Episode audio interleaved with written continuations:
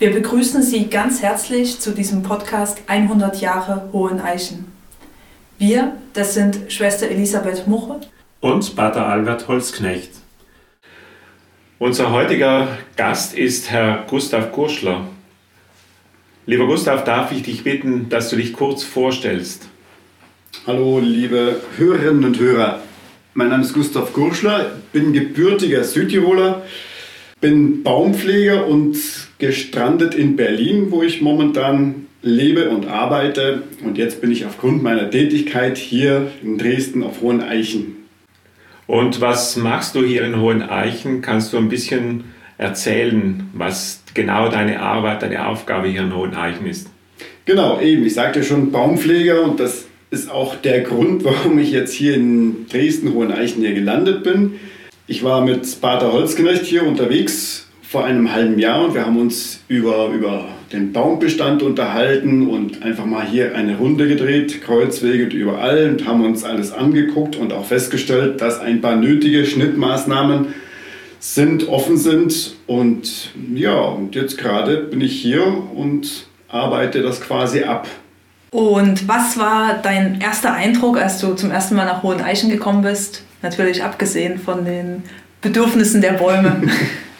Das erste Mal, als ich hier war, ich habe das natürlich mit Dresden, mit der Stadt verbunden und weil ich ja aus Berlin dahergekommen bin, habe ich mir gedacht, das wird so ähnlich wie halt Berlin sein, so halt mit, mit viele Häuser und, und aber nein, ich habe festgestellt, dass Hoheneichen eigentlich, also die Stadt ist in Reichweite, aber dennoch sehr fern und man hat hier doch seine ja, durch diese Abgelegenheit seine Ruhe. Die Stadt nimmt man gar nicht so wahr und genau das ist mir sehr in Erinnerung geblieben und das schätze ich auch sehr hier, weil ich hier auch gerade hier meine Arbeit so verrichten kann. Sehr schönes Arbeiten hier in der Ruhe der Natur. Du sagst, du bist Baumpfleger. Was bedeutet für dich die Arbeit an den Bäumen, Bäume beschneiden, Bäume fällen? Ich bin ja Baumpfleger, also ich fälle Bäume eigentlich gar nicht mehr so gerne.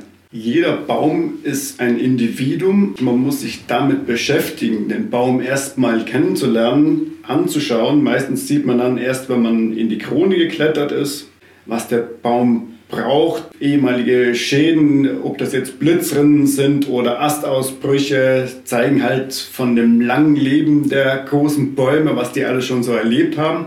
Und es geht einfach in meinem Job jetzt darum, den Baum so zu schneiden, dass er so lange wie möglich noch da stehen kann, gesund dastehen kann. Ist es ganz spannend, was du über Bäume sagst. Jetzt ist es ein Exerzitienhaus hier und so der Kerngedanke von Exerzitien, den Menschen ganz sein zu lassen, zum Menschen zu machen. Was würdest du sagen, was können wir Menschen, was können auch die Besucher hier in Hohen Eichen von den Bäumen lernen? Ja, erstmal schon so die, die Ähnlichkeit zwischen Mensch und Baum als beides natürliche Wesen schon sehr, sehr auffällig. Der Baum als, als Wesen, das vor nichts weglaufen kann. Der Baum hat seinen fixen Standort ein Leben lang. Der muss mit allen Lagen und mit allen, wie das jetzt, Wetterkapriolen sind, der muss da, wo er steht, muss er versuchen, klarzukommen.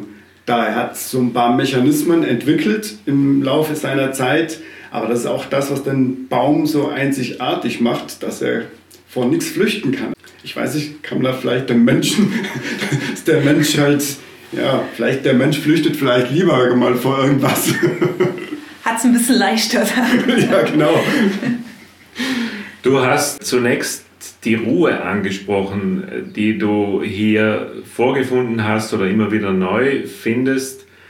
Was glaubst du, bewirkt Ruhe, Stille bei den Menschen? Ich glaube, das ist der beste Einstieg, um sich mit sich selber zu beschäftigen.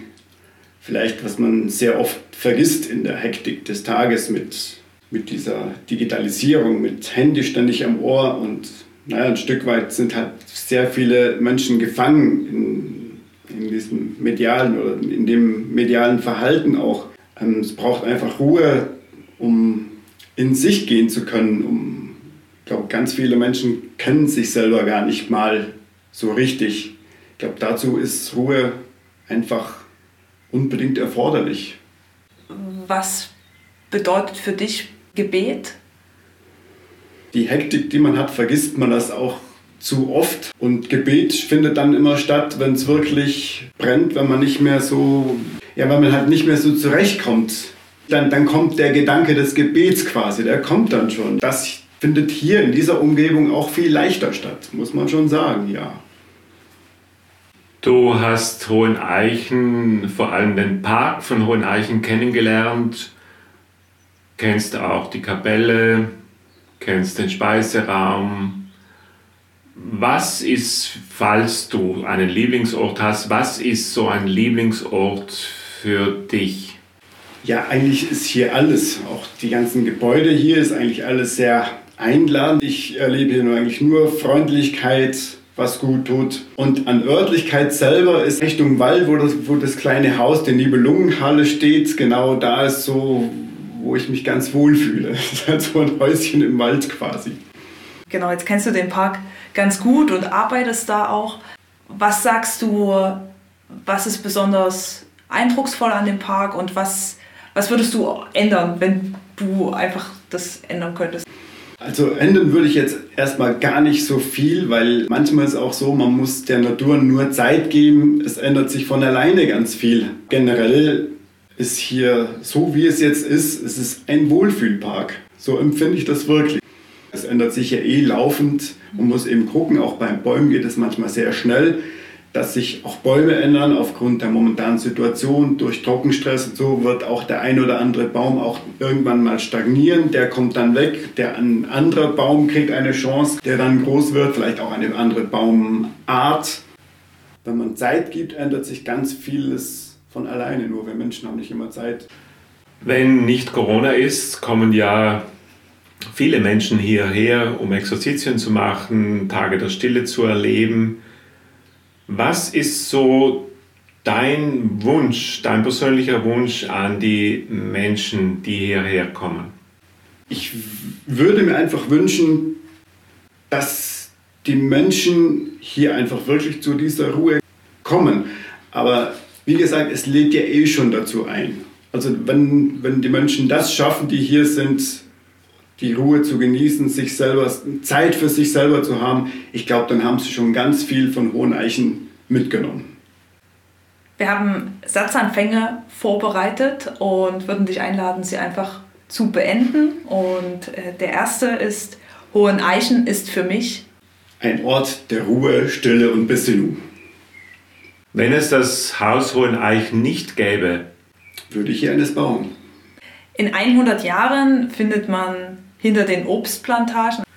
Eine kleine Pflanze einer wunderschönen, einer wunderschönen Eiche, die irgendwann mal groß werden wird.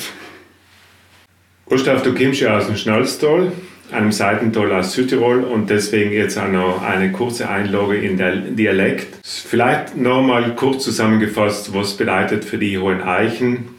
Mir persönlich bedeutet Hohen Eichen auch für alle Südtiroler, vielleicht Herz ist es auch irgendwann einmal ich darf eigentlich auch alle empfehlen, hinzukommen und einfach selber den Ort da einfach zu genießen.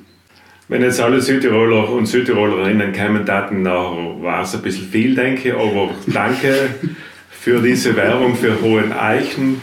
Danke für das Interview. Vielen Dank.